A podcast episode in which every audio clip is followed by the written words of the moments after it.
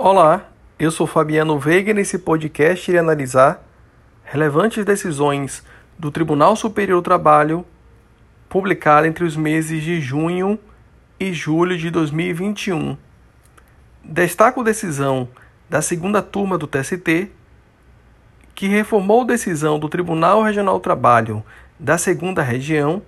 que afastava a responsabilidade de ex-sócia da empresa executada por já terem passado dois anos entre a data da saída da empresária do quadro societário da empresa e o ajuizamento da ação. Segundo o TST, o requisito temporal foi inserido apenas na reforma trabalhista em 2017, de modo que ele não pode ser aplicável a situações ocorridas em momento anterior.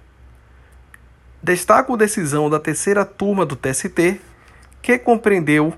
que a aplicação de multa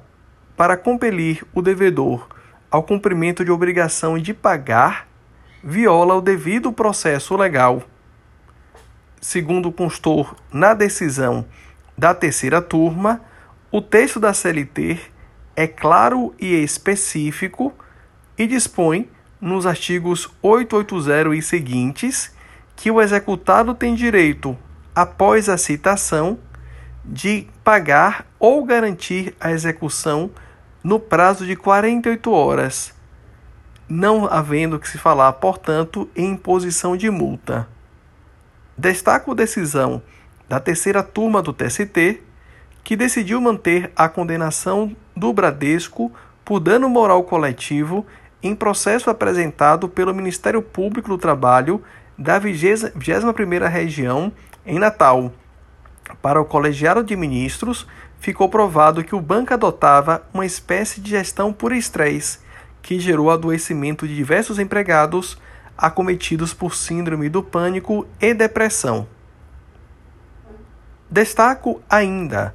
decisão da quarta turma do TST, que compreendeu que a legitimidade do sindicato para substituir os trabalhadores é ampla sendo possível postular, em sede de ação civil coletiva, o pagamento de horas extras. Segundo o TST, a interpretação do Supremo Tribunal Federal acerca do disposto no artigo 8, inciso 3 da Constituição, é de que a ampla, a ampla substituição do sindicato sejam direitos individuais homogêneos ou até mesmo direitos individuais heterogêneos. Neste sentido, é plenamente possível ao sindicato obreiro substituir os trabalhadores postulando o pagamento de horas extras. Destaco a decisão da sexta turma do TST, que compreendeu que o sindicato, na qualidade de pessoa jurídica, para fazer jus ao benefício da justiça gratuita, deve comprovar cabalmente a insuficiência de recursos e que, nesse caso, não seria possível presumir a sua insuficiência pela, pela mera declaração de ausência de recursos. Neste sentido, inclusive, fez referência ao entendimento constante na súmula 463 do próprio Tribunal Superior do Trabalho. Destaco decisão da quarta turma do TST, que alterou decisão anterior que havia declarado de ofício a prescrição. Segundo os ministros, os dispositivos do CPC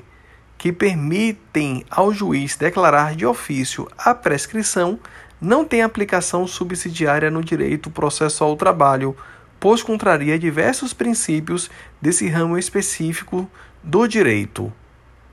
Destaco decisão da sétima turma do TST, que manteve decisão do Tribunal Regional do Trabalho que afastou o direito à estabilidade de uma empregada terceirizada eleita membro da Comissão Interna de Prevenção de Acidentes CIPA após o fim do contrato de prestação de serviços e, consequentemente, do contrato de trabalho. Para a maioria do colegiado, o rompimento do contrato de terceirização inviabiliza o desempenho das atividades fiscalizatórias pelo membro da comissão e, portanto, não se verificam mais as condições para a manutenção da garantia provisória de emprego.